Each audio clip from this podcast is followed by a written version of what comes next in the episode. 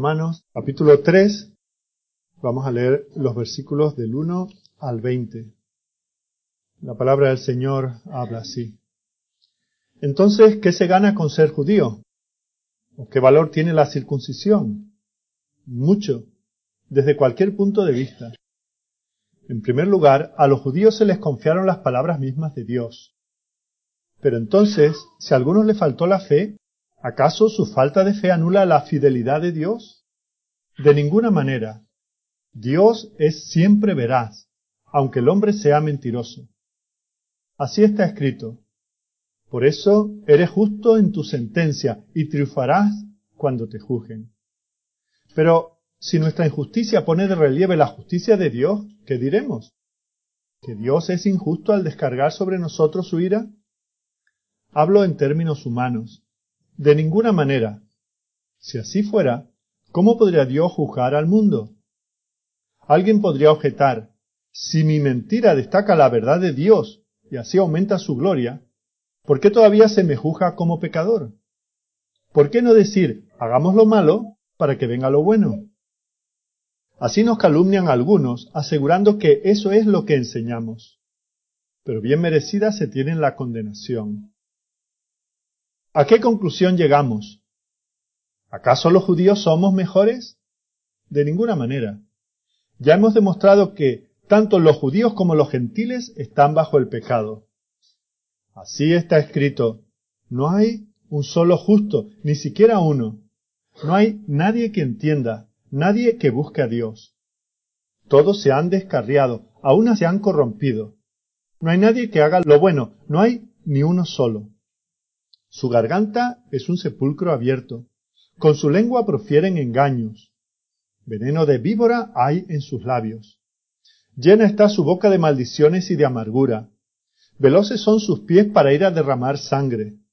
Dejan ruina y miseria en sus caminos y no conocen la senda de la paz. No hay temor de Dios delante de sus ojos. Ahora bien, Sabemos que todo lo que dice la ley lo dice a quienes están sujetos a ella, para que todo el mundo se calle y quede convicto delante de Dios. Por tanto, nadie será justificado en presencia de Dios por hacer las obras que exige la ley. Más bien, mediante la ley cobramos conciencia del pecado. Quiero recordaros que en los dos últimos estudios eh, en el capítulo 2 estuvimos viendo cómo el apóstol presenta la necesidad del Evangelio, ese Evangelio que es tan maravilloso, que hace que el apóstol no solo no se avergüence, sino que esté dispuesto a predicarlo en todo lugar, incluso en la capital del imperio, en Roma. Vemos cómo él tiene que presentar el trasfondo sobre el cual el Evangelio es una buena noticia. El trasfondo es que todos los hombres están bajo el juicio de Dios. Y algunos de sus lectores podrían pensar, bueno, eso, mm, eso lo dirás de otros. Eso a nosotros no nos va a ocurrir. Nosotros somos judíos. Nosotros tenemos la señal del pacto. Nosotros tenemos las escrituras. Nosotros tenemos las promesas. Que haya juicio sobre los paganos, bien. Que haya juicio sobre los gentiles, bien. Juicio sobre los judíos, de ninguna manera. Eso es imposible. Somos el pueblo de Dios. Bueno, porque ese era el criterio, el apóstol tiene que aclarar ciertos conceptos. Y eso es lo que hace en este capítulo, en los versículos que hemos leído eh, hace unos momentos. Lo que vamos a ver en esta mañana son cinco cosas. En primer lugar, dos objeciones. Aquí vemos como el, apóstol hace un diálogo, eh, lo escribe él, pero él resume lo que algunos decían o podrían decir en respuesta a los argumentos que él había presentado. Unos decían, bueno, entonces si esto es así, si todos los hombres judíos y no judíos tienen que ir a juicio delante de Dios, entonces, ¿no hay ninguna ventaja en ser judío? Y a esa primera objeción el apóstol va a dar respuesta. La segunda eh, objeción que podía alguien presentar era decir, bueno, si mi pecado manifiesta la justicia de Dios, pues pecaré más para que se manifieste más la justicia de Dios.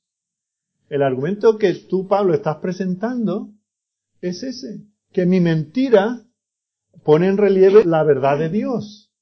Por lo tanto, voy a, mentir a troche y moche, porque eso hará más grande la gracia de Dios.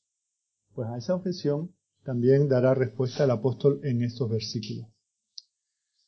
Luego el apóstol en tercer lugar va a hacer una aplicación de, de las verdades que está enseñando. Y en resumen podría decir, bueno, mira, si hay una ventaja en ser judío, si hay una ventaja en tener la ley, si hay una ventaja en disfrutar de los medios de gracia de Dios, aprovecha esa ventaja. Una ventaja no aprovechada eh, te hace más responsable, tu juicio será mayor. En cuarto lugar, el apóstol va a, resumir la enseñanza sobre la culpabilidad universal. No hay nadie que esté exento, que esté fuera, sobre el cual no haya de caer el juicio de Dios. En quinto lugar, vamos a hacer un resumen de todo lo que el apóstol ha estado enseñando desde el principio de la carta hasta este versículo 20 del capítulo 3. Así que, un poco presentado el, la hoja de ruta, vamos a comenzar con la primera objeción.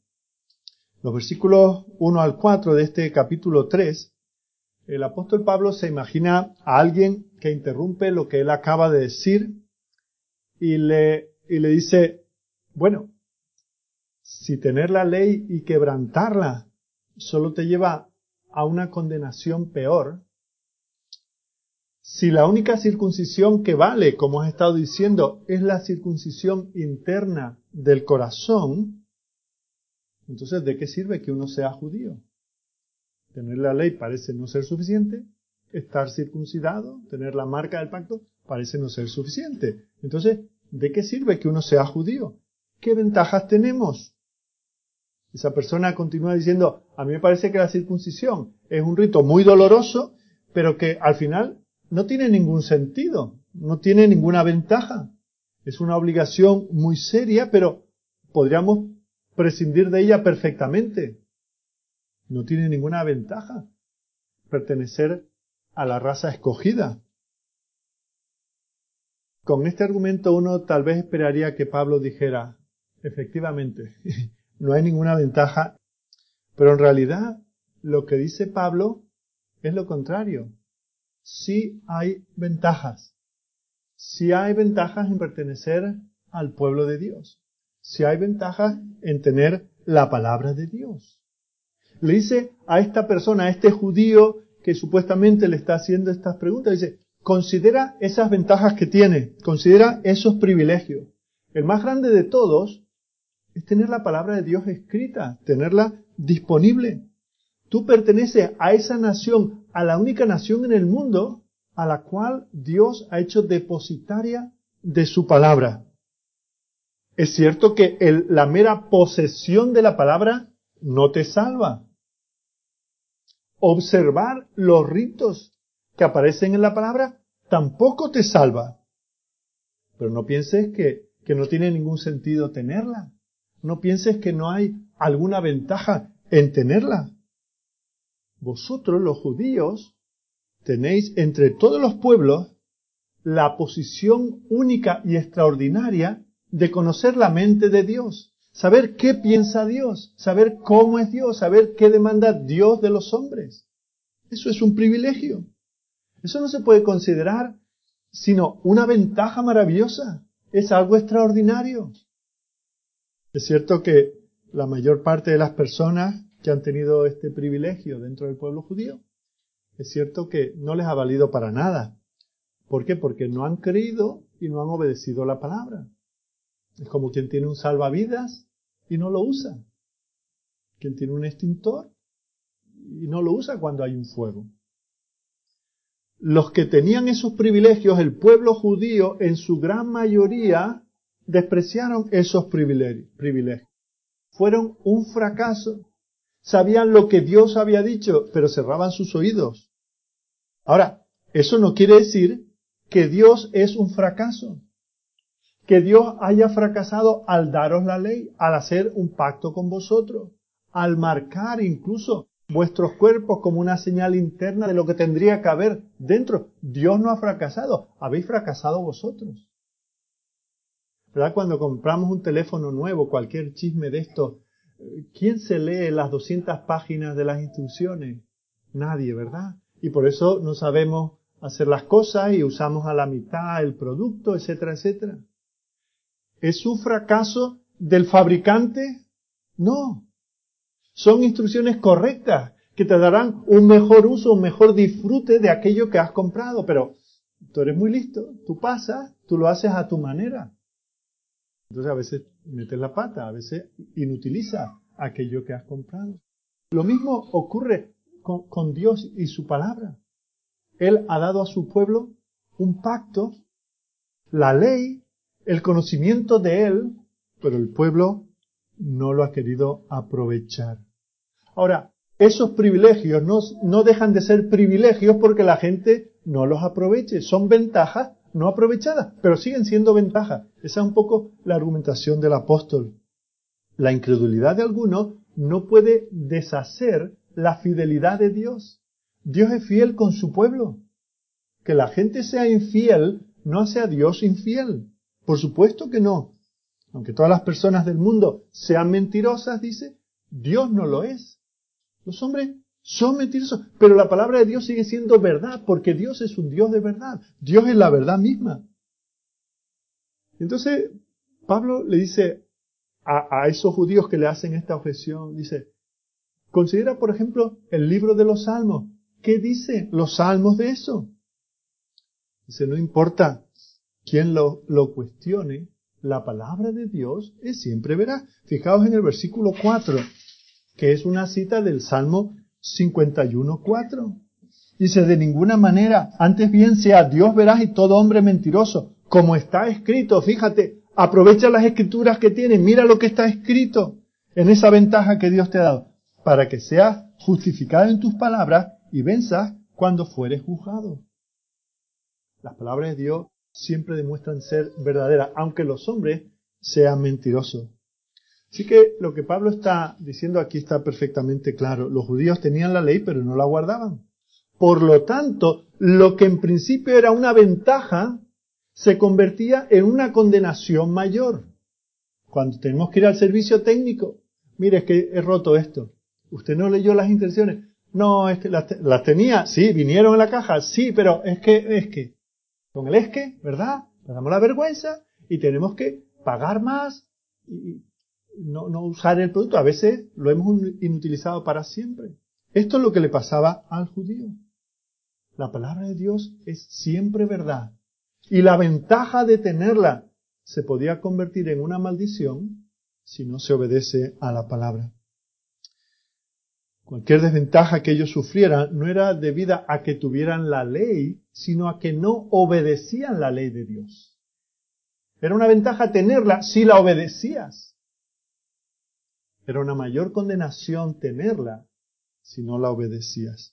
Así que cualquier desventaja que tuviera no estaba causada, por ejemplo, por, por tener la circuncisión externa, sino por no tener la circuncisión del corazón. Eso es lo que él ha argumentado al final del capítulo anterior. O sea que nadie tiene, dentro del pueblo judío, nadie tiene una desventaja por tener la circuncisión en la carne. El problema es que eso tendría que simbolizar una circuncisión interna del corazón. Y eso ellos no la tenían. Así que de esta manera, él da respuesta a esa primera objeción. ¿No tiene ventajas el judío, verdad que no? Y él dice, sí, claro que las tiene, si las aprovecha. La segunda objeción la responde el apóstol en los versículos 5 al 8. Aquí el apóstol imagina a otra persona que entra en diálogo, en argumento con él, tomando precisamente los puntos que él acaba de afirmar. Él acaba de mostrar que la mayor parte de los judíos son un fracaso pero que Dios no es un fracaso. La mayor parte de los judíos son infieles, pero Dios continúa siendo fiel. Dios, por su fidelidad precisamente, garantiza que una ventaja continúa siendo una ventaja.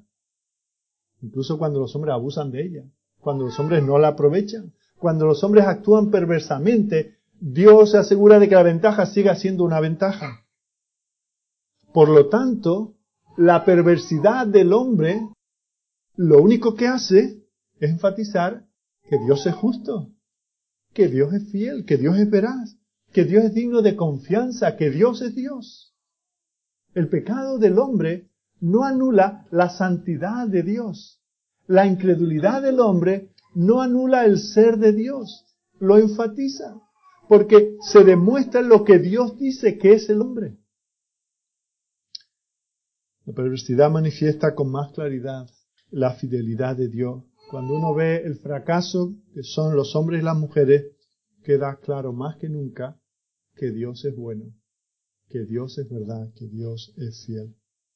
Así que, a continuación, esta persona, este objetor, dice, bueno, entonces, Dios realmente gana con mi pecado. Mi infidelidad le hace un favor a Dios. Si el que yo sea infiel deja más claro que Dios es fiel, al fin y al cabo, mi pecado le está haciendo un favor a Dios, porque hace que todo el mundo pueda ver la fidelidad de Dios. O sea que, en el fondo, Dios se beneficia de mi pecado. Y si Dios se beneficia de mi pecado porque mi infidelidad muestra la fidelidad de Él, entonces, ¿cómo me puede juzgar Él si mi pecado le da una ventaja? Ahora pensemos que este no es el argumento de Pablo, este es el argumento de aquellos que objetaban al argumento de Pablo. Y Pablo dice, bueno, eso es lo que algunos dicen que yo estoy diciendo, pero yo no estoy hablando en ese sentido. Algunos dicen, debido a mi pecado, la gente admira más a Dios y por lo tanto Dios tenía casi que estar agradecido que le estoy haciendo un favor al pecar, porque eso lo deja a él en un lugar que antes muchos no consideraban. Ahora, ¿cómo responde el apóstol a eso? Dice, ni se te ocurra pensarlo. Versículo 6. De ninguna manera descarta esa idea. ¿Qué clase de Dios sería uno que pasara por alto el pecado? Él es juez, el juez justo de todo el universo. ¿Cómo podría haber ningún juicio si Dios tomara esa actitud hacia el pecado? Si Dios, dijera, bueno, el pecado al fin y al cabo me está haciendo un favor porque está demostrando que yo soy el único santo, justo y bueno. Claro, el objetor dice, versículo 7, mirad el versículo 7. Pero si por mi mentira la verdad de Dios abundó para su gloria, porque aún soy juzgado como pecador. O sea, este objetor dice, mi mentira, mi falsedad, enfatiza la verdad de Dios. Mi oscuridad hace que resplandezca su brillantez. Mi pecado hace que Él sea glorificado. O sea que el resultado final de mi pecado es que Dios es más glorificado. Así que Dios no me puede estar condenando, preparando un juicio para mí, si al final yo estoy haciendo que destaque su bondad y su grandeza. A eso el apóstol responde en el versículo 8. Dice, bueno, eso es precisamente lo que algunos calumniosamente dicen que yo digo, pero eso no es lo que yo estoy diciendo. Pablo dice, la gente me representa a mí como si yo dijera que cuanto más le peque, más le agradará a Dios. Así que peca tanto como quieras. Al fin y al cabo, el pecado tiene esa parte buena, hace que Dios sea glorificado. Y fijaos que Pablo a esta gente ni siquiera le responde. No le presenta un argumento, solamente dice, quienes digan que yo digo eso, quienes que, quienes crean que esa es la esencia del Evangelio y que eso es lo que yo estoy predicando, se merecen el juicio y el juicio caerá sobre ellos.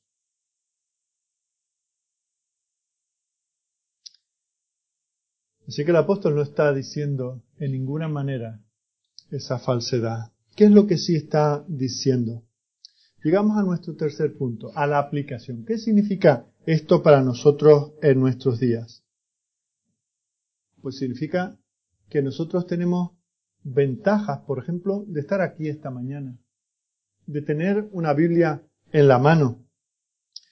Asistimos a la iglesia, participamos en las bendiciones de Dios, pero esas ventajas que lo son, no nos pueden salvar, en absoluto. Ahora, son una ventaja. Conocer la palabra de Dios es un beneficio. Eso es un beneficio porque nos pone en una situación única para estar en sintonía con Dios. Porque quien lee la palabra sabe lo que Dios demanda. Pero solo con saberlo no nos pone en un estatus especial. O sea que hay muchas personas que tienen este privilegio, pero no lo aprovechan. Ahora, ¿qué es un privilegio? Lo es. Se aproveche o no se aproveche. Ahora, el hecho de que los hombres fracasen en vivir conforme a la palabra de Dios no hace que la palabra de Dios sea un fracaso, ni que Dios sea un fracaso. Mientras los hombres somos infieles, Dios continúa siendo fiel. El pecado pone, eh, remarca grandemente la santidad y la pureza de Dios. Pero lo que no tenemos que hacer es entrar en este argumento en que entraban algunos judíos con el apóstol Pablo, diciendo que, que bueno, que al fin y al cabo mi pecado hace más grande la gracia de Dios. Mi falsedad muestra la verdad de Dios. Las tinieblas en las que yo vivo destacan o hacen destacar a la luz de Dios. El apóstol dice, no juegues a eso, porque todo pecado será juzgado. No pienses que por tener las ventajas de conocer la verdad, si no la vives, será juzgado por ello. Y tus ventajas serán traídas en el juicio contra ti. Por muy plausible que sea tu razonamiento para pecar, no va a ser excusa en el día del juicio. Así que todos los que se animan a pecar pensando que eso va a hacer resplandecer la gloria de Dios, van a tener un juicio más severo. Por eso dice que su condenación es justa. A continuación y en cuarto lugar, vemos cómo el apóstol va a presentar o a razonar la culpabilidad universal. Todos los hombres somos culpables delante de Dios. Ser judío en aquel caso era una ventaja. Asistir a los medios de gracia, tener una Biblia, ir a la iglesia, escuchar la palabra predicada, es una ventaja, pero no es suficiente. Eso no nos hace superiores a otros pecadores. Por estar nosotros aquí esta mañana, por leer un poco de la Biblia cada día, por haber sido bautizados, por tomar la Santa Cena cuando se reparte, eso no nos pone en una situación especial delante de Dios. Mirad lo que dice en el versículo 9. Que pues somos nosotros mejores que ellos en ninguna manera, pues ya hemos acusado a judíos y a gentiles que todos están bajo pecado. Algunos piensan de esa manera. Algunos piensan que por estar aquí esta mañana están a la hora de ir un día al juicio de Dios están en mejor situación que aquellos paganos que, se inclinan debajo de una estatua o van en procesión, como hemos visto estos días, o aquellos que son ateos o aquellos que adoran no se sabe qué. Eso no nos va a valer el día del juicio. Ahora, la mente humana es propensa a pensar que, bueno, que en mi caso va a ser diferente. ¿Verdad? Eso a mí nunca me va a pasar. Y Pablo ha demostrado claramente que tener ventaja y no aprovecharla es estar peor que quien no las tiene.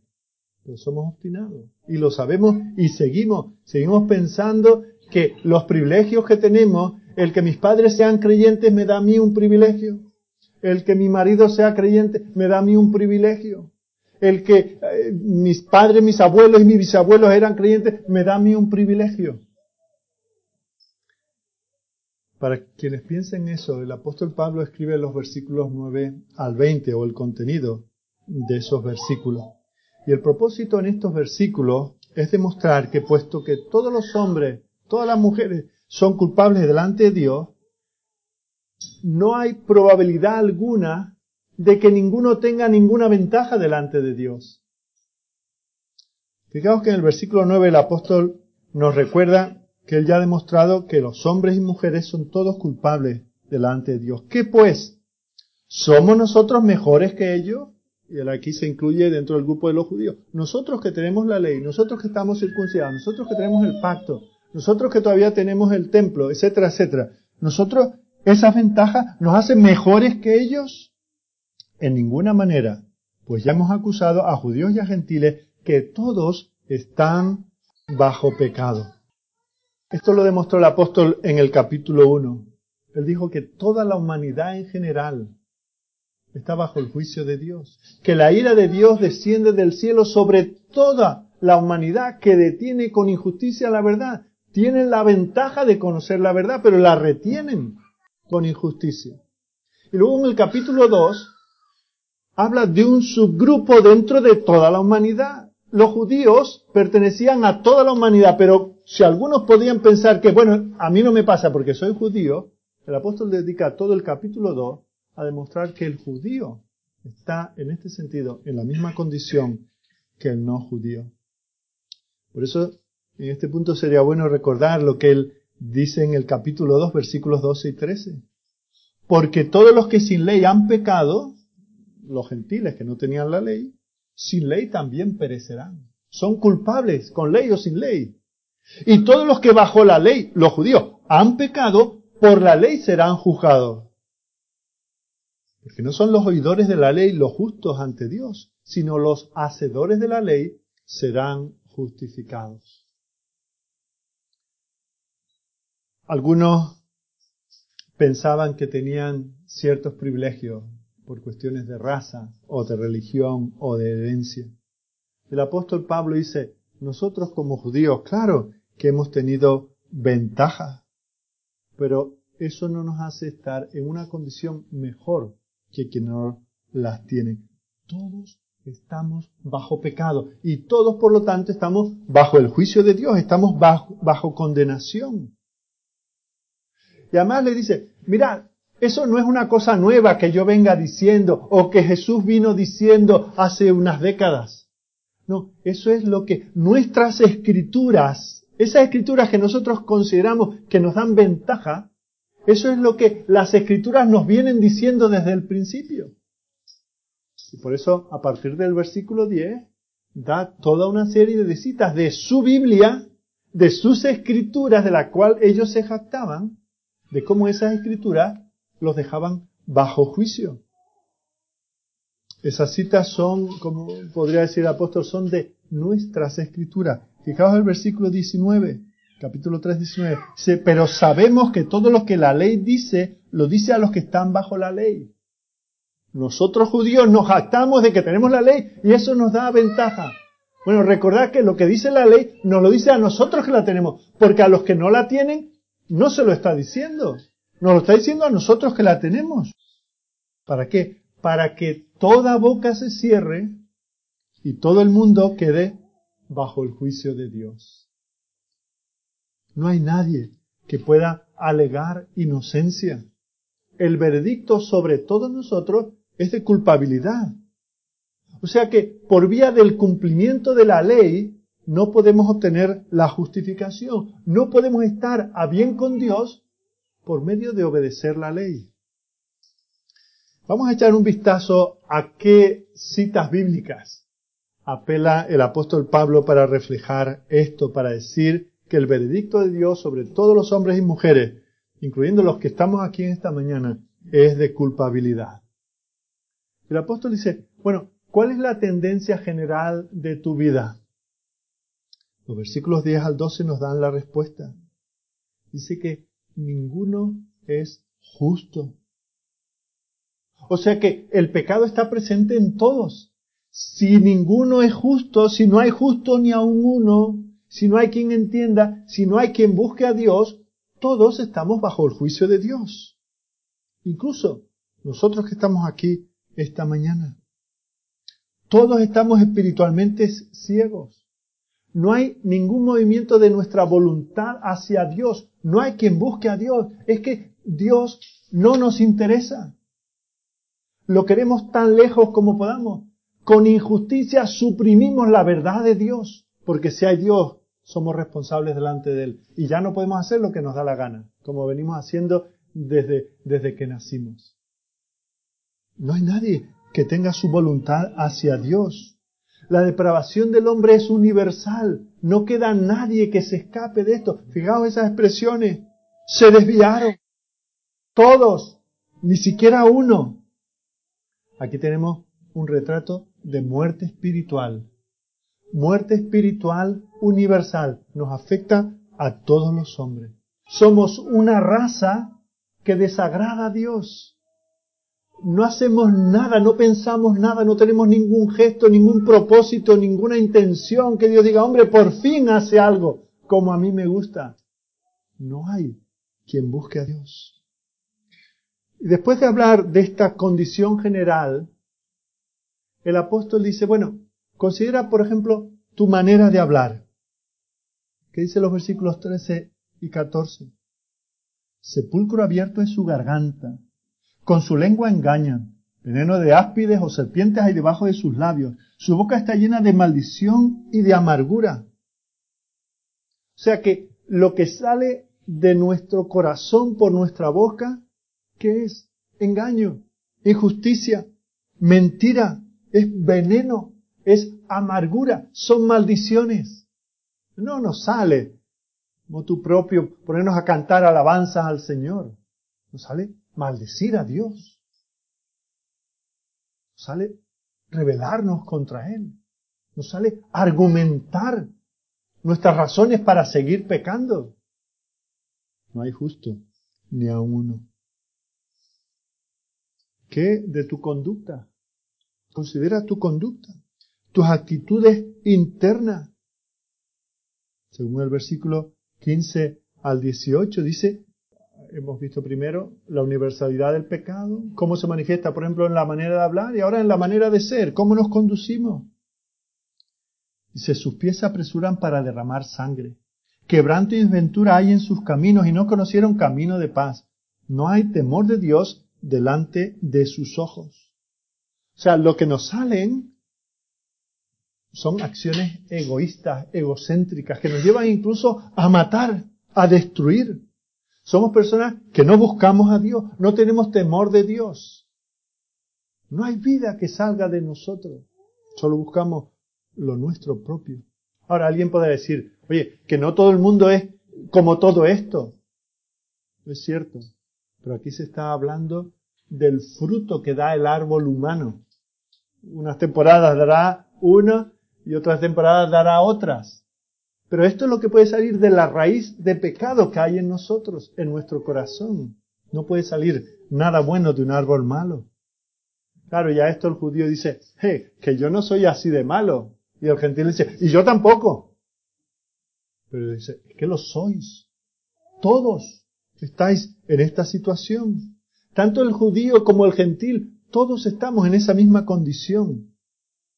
El hombre está metido en un lío y no hay manera humana de salirse de ese lío.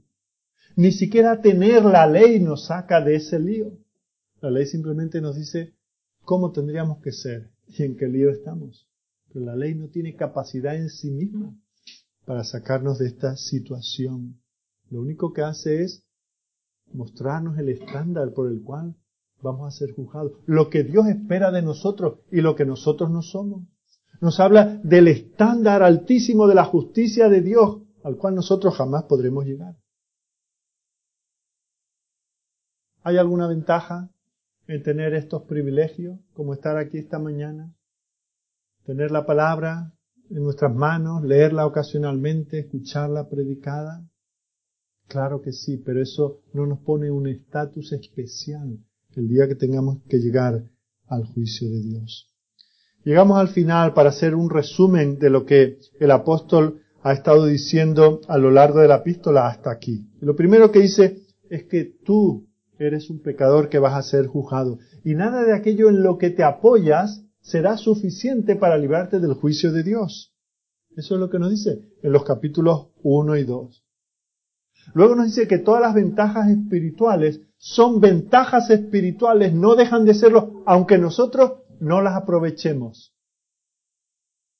Tampoco, según nos dice en los primeros ocho versículos de este capítulo, tampoco nadie puede excusar sus pecados de ninguna manera, por muy válidas que puedan parecer sus razones a su propio criterio, a su propio pensamiento.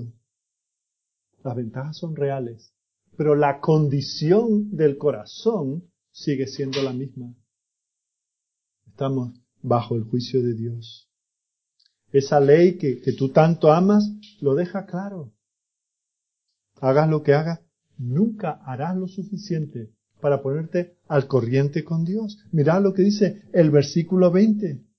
Ya que por las obras de la ley ningún ser humano será justificado delante de él, porque por medio de la ley es el conocimiento del pecado. Tener la señal del pacto, pertenecer a un pueblo determinado, tener la ley, una copia de la Biblia en tu mano, no te justifica delante de Dios, porque por las obras de la ley ningún ser humano será justificado. ¿Por qué? Porque todo tu ser, tus pensamientos, tus palabras, tus acciones son repugnantes delante de Dios, versículos 10 al 18. Esa es tu condición, esa es mi condición sin Cristo. Por eso somos tan culpables como se puede ser culpable. Versículo 19. Pero sabemos que todo lo que la ley dice lo dice a los que están bajo la ley, para que toda boca se cierre, para que nadie pueda argumentar, es que mi caso es diferente, y para que todo el mundo quede bajo el juicio de Dios. Esta es la conclusión a la cual llega el apóstol después de hacer este examen, esta radiografía, este escáner de nuestra condición humana tenemos que cerrar la boca. Y delante de Dios no tenemos ningún razonamiento para decir, Señor, es que yo tenía, yo sabía, a mí me dijeron, yo practicaba. Todos estamos bajo el juicio de Dios. No hay nada que pueda librarnos de la condenación. En nosotros no hay ninguna esperanza. Vas a ser juzgado y vas a ser condenado. La única esperanza es que se te ofrezca una justicia de fuera de ti que te sea imputada. Y esas son las buenas noticias. Ese es el Evangelio. Porque en el Evangelio la justicia de Dios se revela. La justicia que Dios demanda y que ya hemos visto que ninguno de nosotros tiene, Dios la revela en Jesucristo. Esa es la buena noticia. Y eso es lo que el apóstol va a enseñarnos a continuación. Pero ha sido necesario excavar, sacar toda esta basura que nosotros habíamos acumulado en nuestro corazón y en nuestra mente creyendo que nos daba una ventaja. El apóstol tiene que dejarnos arrasarnos. Toda la estructura de nuestra fe, de nuestra religión, la tiene que arrasar. Tiene que decir, no, nuestra base es una base inestable no podemos edificar con la ley sobre unos fundamentos que se hunden bajo nuestros pies. Necesitamos edificar sobre otro fundamento y ese fundamento es Cristo. Y la buena noticia es que ese, ese fundamento es lo que se nos ofrece. Es ahora que comienza a tener sentido los versículos 21 y 22. Dice, pero ahora, aparte de la ley, que es una ventaja, pero que a ti no te vale como ventaja, Ahora, aparte de la ley, se ha manifestado la justicia de Dios, testificada por la ley y los profetas. La justicia de Dios por medio de la fe en Jesucristo para todos los que creen en Él, porque no hay diferencia, por cuanto todos pecaron y están destituidos de la gloria de Dios. No nos extraña que el apóstol no se avergüence del Evangelio. Él se avergüenza de su currículum, él se avergüenza de su raza, él se avergüenza de su religión, él se avergüenza de sus estudios, de su estatus en la vida. Dice, todo eso lo tengo por basura. Pero ahora estoy asido a la justicia de Cristo. Por eso no me importa ir delante del tribunal que haga falta. falta, delante del emperador si es necesario, para proclamar el Evangelio de Jesucristo. Sobre este trasfondo, todos pecadores. Nadie es justo en sí mismo. Nadie puede ponerse a bien con Dios. Nadie puede empatar. Nadie puede lograr recuperar. Pero Jesucristo ha venido para esto, para darnos su justicia. Y eso lo da por fe y para fe. Oremos. Amado y bendito Señor nuestro Dios, queremos darte gracias por tu palabra. Gracias Señor porque en ella quedan demolidas todas nuestras esperanzas de salvarnos por nuestros méritos. Porque Señor, por un lado no los tenemos y por otro lado no sirven para nada ante las demandas tan altas de tu justicia. Te damos gracias Señor porque siendo esto así, tú no nos has dejado, no nos has abandonado, sino que has hecho una provisión de justicia en Jesucristo para todo aquel que en Él cree. Ayúdanos, Señor, a confiar en ti y solo en ti. Ayúdanos, Señor, a, dudar de nosotros mismos, a desconfiar de nosotros mismos, de nuestros méritos y de nuestros privilegios. Y ayúdanos a poner toda nuestra confianza en Cristo y solamente en Él. Te pido que tú nos ayudes, Señor, a entender tu palabra, que tú la apliques a nuestros corazones, que tú nos edifiques sobre este fundamento de tal manera que realmente te demos a ti la gloria. Es por Jesucristo que estamos en tu presencia para pedirte estas cosas. Amén.